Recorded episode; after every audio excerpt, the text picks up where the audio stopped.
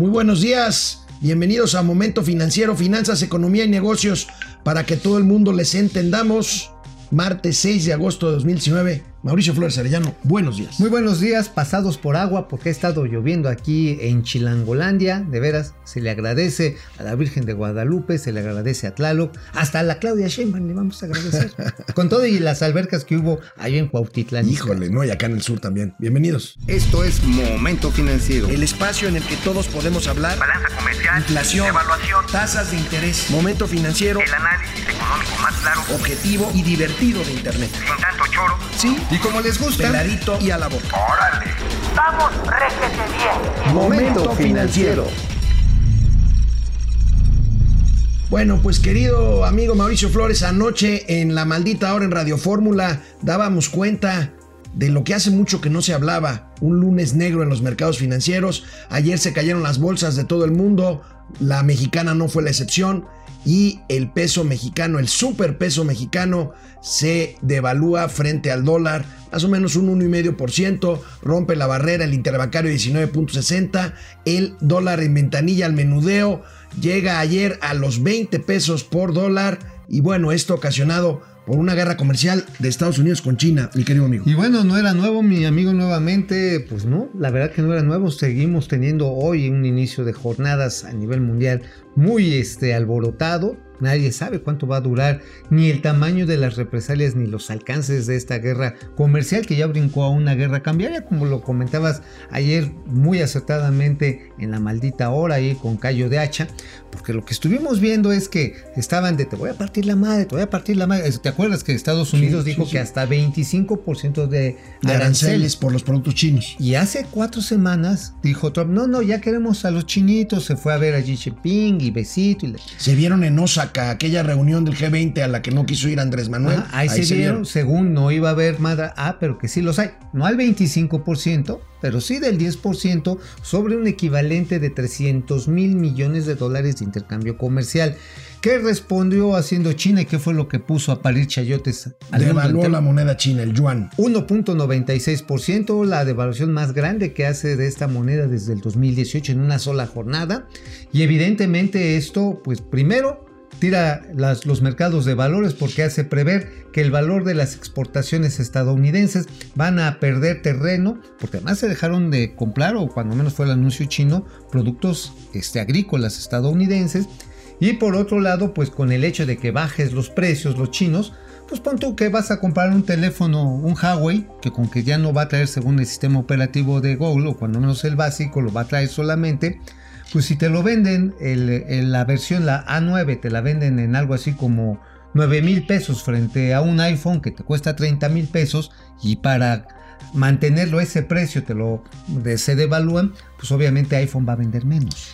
Guerra comercial, guerra comercial, como lo sostienen, como lo eh, destacan en sus primeras planas hoy. Como siempre, revisamos los periódicos especializados de nuestros, de nuestros muy queridos colegas del financiero y del economista. Ahí tienen turbulencia por guerra de divisas. Esto es lo que dice Mauricio, la guerra comercial se torna en guerra de divisas y esto es muy, muy, muy delicado. Hoy, hoy las autoridades chinas mitigan la caída del yuan para ver si da un respiro a los mercados. Esperemos eh, que esto sea así, pero parece que los mercados siguen nerviosos. Conflicto China-Estados Unidos simbra a mercados, ahí está el economista. Y bueno, amigo, esto, esto es serio. Esto tenemos que seguirlo. En el caso del peso mexicano, pues el peso se devalúa por dos razones, este, eh, básicamente. Eh, primero, pues porque al fortalecerse el dólar, pues hay más capitales que se refugian en el dólar ante la incertidumbre. Y segundo, porque en la guerra comercial de Estados Unidos con China, pues China y México competimos por el mercado norteamericano. O sea, el principal eh, eh, exportador eh, a Estados Unidos o Oye, el- ¿es el México? princip- es, es México y después sigue China, ¿no? Y bueno, por ejemplo, hay muchos elementos, todo lo que es electrónica, donde México tiene una fuerte presencia, sobre todo en las maquiladoras de la frontera norte, en textiles también, en materia de calzado. Bueno, hay que recordar que los zapateros de León, Guanajuato, se la pasan un día peleándose y el otro también con las importaciones de calzado chino. O no digamos ya con la ropa, los textileros de, de- de Jalisco, los textileros de Michoacán, Guanajuato, están obviamente todos los días pasando aceite ante la posibilidad de que entren las importaciones broncas, no solamente las legales, sino también las ilegales asiáticas. Eh, ha sido un conflicto permanentemente en la industria farmacéutica tenemos una fuerte competencia china y ya no digamos en la de componentes automotrices, mi estimado amigo. Oye, y China deja de importar un porcentaje importante de productos agrícolas de Estados Unidos, lo cual supondrá un excedente de productos agrícolas norteamericanos que habría que ver en dónde los colocan. Eso va a, provocar una distorsión en el mercado muy ¿Y importante. crees hacia dónde están viendo los productores Hacia- de, hacia México? hacia acá. Los de Arkansas, los, los, los tatarabuelitos de esta niña que salió en el, en el Mago de Oz, ¿cómo se llamaba? Esta, Dorothy. Dorothy, los tatarabuelos de Dorothy, mm, tataranietos, perdón, de Dorothy, pues están viendo pues, a- hacia México. Los productores tanto de maíz amarillo, de sorgo, que se consume mucho en China. Los arroceros también dicen, "Mm, ¿a quién les vamos a vender? ¿A quién mexicanos les vamos a ver? Ah, pues ya sabemos a los Y mexicanos. esto va a, a contribuir en el nerviosismo y a una distorsión, repito, el mercado agrícola mexicano Muy- y glo- es la regional, y- ¿eh? y regional. Porque los chinos, los chinos, este, pues también estaban comprando mucha y van a seguir seguramente comprando, abasteciéndose de Sudamérica, de Brasil en específico. Y algunos excedentes que, por ejemplo, México está buscando en Brasil, por ejemplo, de arroz, porque en México sí tragamos arroz, pero como desesperados. El consumo per cápita de arroz solamente es que equiparable al consumo per cápita de frijoles. O sea, neta, aquí sí nos gustan los moros con cristiano o, eh, o el pico de gallo, como le llame. Usted, la verdad es que se consume tanto que somos deficitarios en prácticamente la mitad y estamos tratando de llegar a arreglos con Brasil para traernos arroz. Pero si ahora los brasileños van a tener alguien que les va a pagar al cash cash con mucho poder como son los chinos, a ver si no se encarece el precio del arroz. No se ve bien, no se ve bien el mundo, amigos. No queremos ser catastrofistas, ni mucho menos. Sí, sí pero eres catastrofista. yo lo soy y a veces. A ver, me- te va una me- buena de todo esto. A ver, una buena porque ahí va otra mala que la vas a dar tú. A ver, para bueno, que no, sí, para ah, que no bueno, andes sí, de, ok. de hocicón. Para A que no ver. ande de sabroso. Bueno, A ver. el caso del precio del petróleo está bajando. Sí, van a decir, ay, se le van a caer los ingresos al sector público. Sí, se dio un centón. ¿Pero saben qué? Les va a salir más barata la gasolina. Sí, Bueno, en sí. principio tendría que salir más. Eh, no sé eh, si el gobierno. Eso teóricamente. En Pero bueno, amigos, yo ¿eh? tengo el privilegio de armar este segmento, de ayudar, de trabajar con un grupo, no saben qué profesional, de muchachos que están allá abajo, que están aquí enfrente, tras las cámaras, este, todos mis amigos. Este, pero, Uy. pero el señor, el señor Flores Arellano es el que sale a la calle a chismear. Y el señor Flores Arellano nos trae ahora, como le gusta a él, una exclusiva que tiene que ver con que esta guerra comercial pasa ya a un tema que puede convertirse grave. Es un tema de guerra aérea. Es un tema de eh, una posición muy firme de líneas aéreas norteamericanas en contra de la compañía aérea de los Emiratos Árabes Unidos, Emirates Airlines, que ustedes la ven en muchas camisetas de equipos importantes de fútbol. Platícanos, amigo. Bueno, pues miren, les voy a platicar la puntita para que después nos vayamos al tronquito del tema. La puntita es que ayer el subsecretario Carlos Morán, el de transporte, en un chacaleo le llegan los colegas, le preguntan, oigan, pues es que hubo un, desplegado de Mirex que, que según Aeroméxico le, se la quiere hacer de jamón. Nada más para poner el contexto, American es American. El caso de Aeroméxico tiene pues una sociedad de prácticamente la mitad de su capital con Delta Airlines, que es la aerolínea estadounidense, la más grande del mundo. Bueno, y le dicen, oigan, pues ¿cómo está eso de que Emirates ya va a empezar a vender boletos México-Barcelona para de Barcelona según se vayan a Dubai? Que el pretexto es una ruta México-Dubái, pero en realidad el negocio está en el México-Barcelona. En el México-Barcelona, sí, digo, digo, no sé a cuántos les gusta ir a esquiar en el desierto. Bueno, ya ves que tiene unas plazas comerciales chingonas así. Te puedes No. meter a esquiar. No, no, Sí, no, sí, no, no. Pero el ancla, como, como el cine en la plaza comercial, Anda. es el trayecto México-Barcelona. Ah, exactamente. Ese es como cuando vas a comprar carne al súper.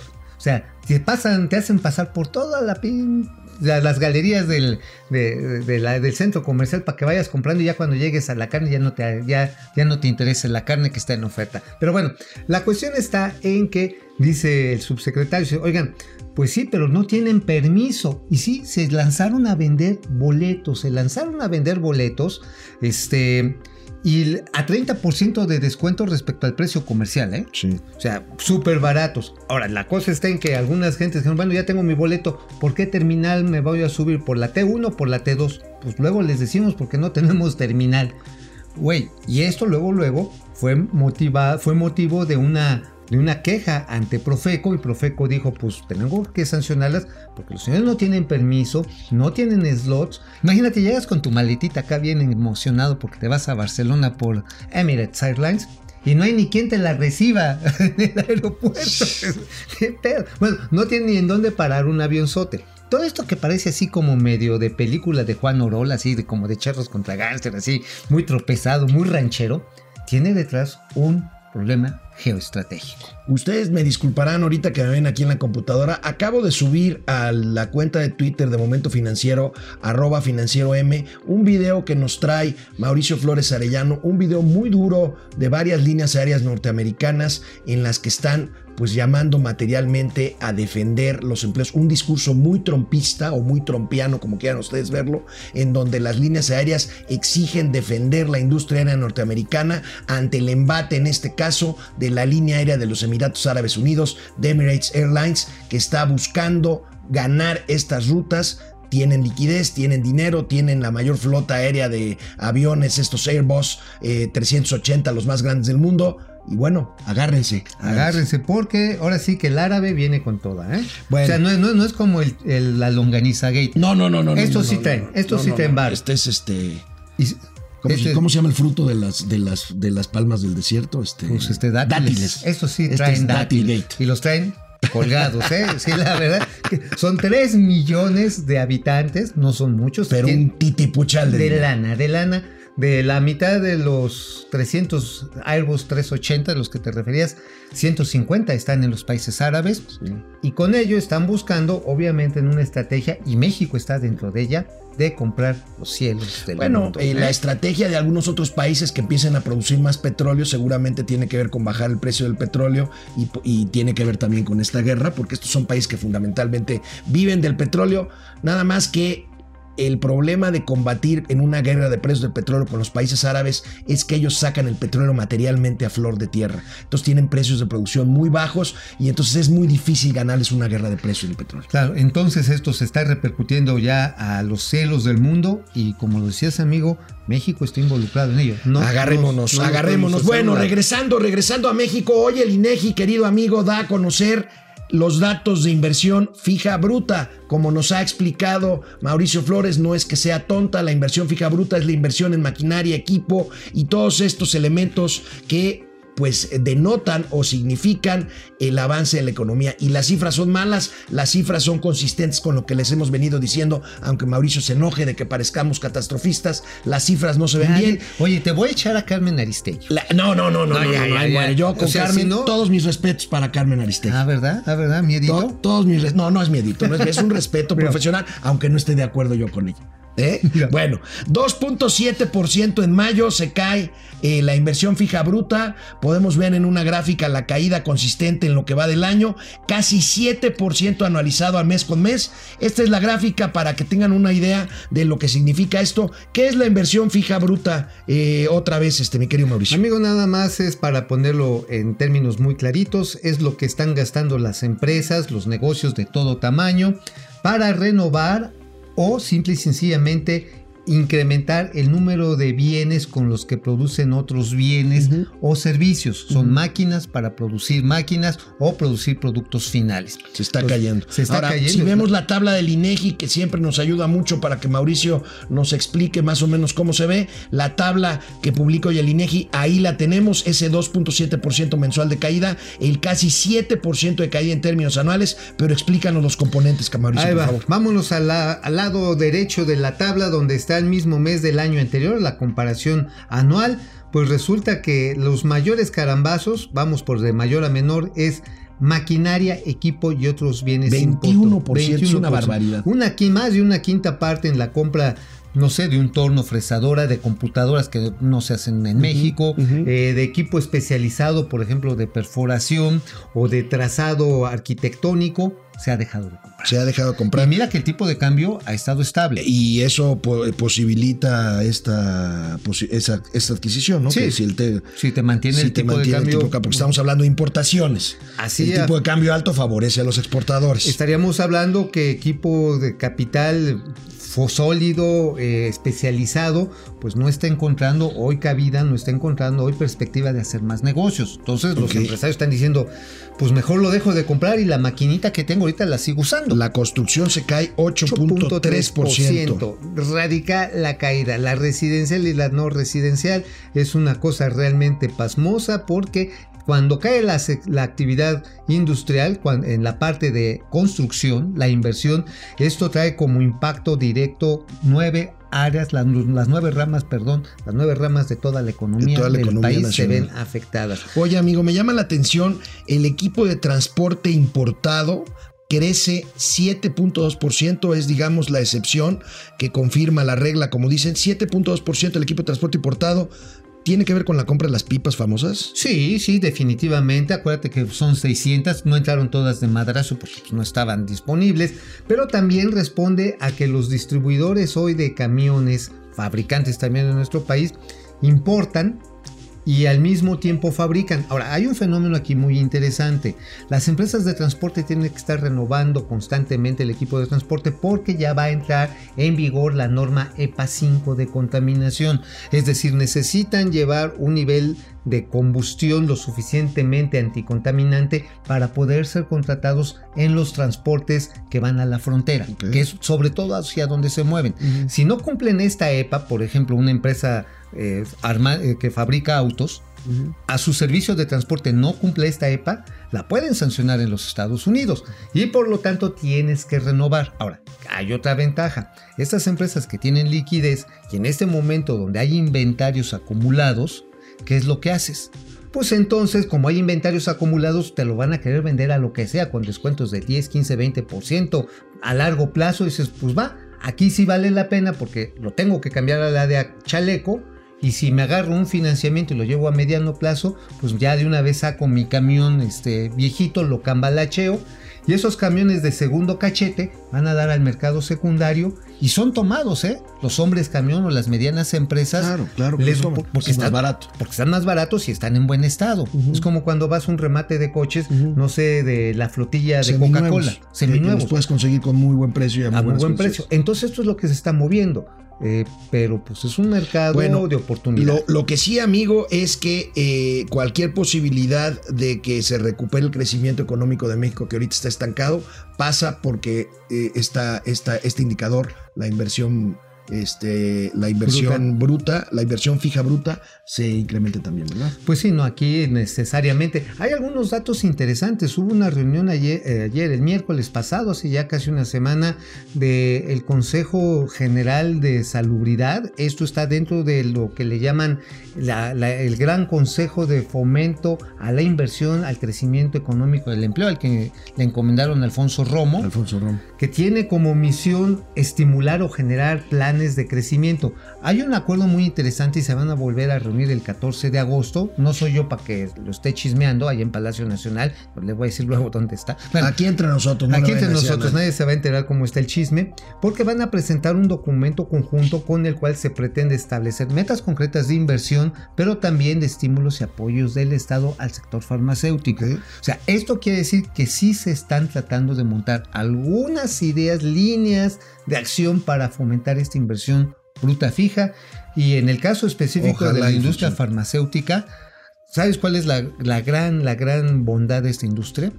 Que el salario promedio es 3.5 veces más alto que el promedio de los que Están cotizan bien en el seguro social. está- están bien pagados. Ahí hasta los afanadores ganan bien. Bueno, amigos, este, gracias por seguirnos. Alejandro Hernández, hola, muy interesante su programa. Gracias, Tocaya. Lulú GB, buenos días. Buenos. Muy buenos días, Lulú. Uriber Herrera, Herrera, si el PRIA no existiera, se calmaría la tropa y el dólar estuviera mínimo a 16 pesos y la gasolina a 16 pesos.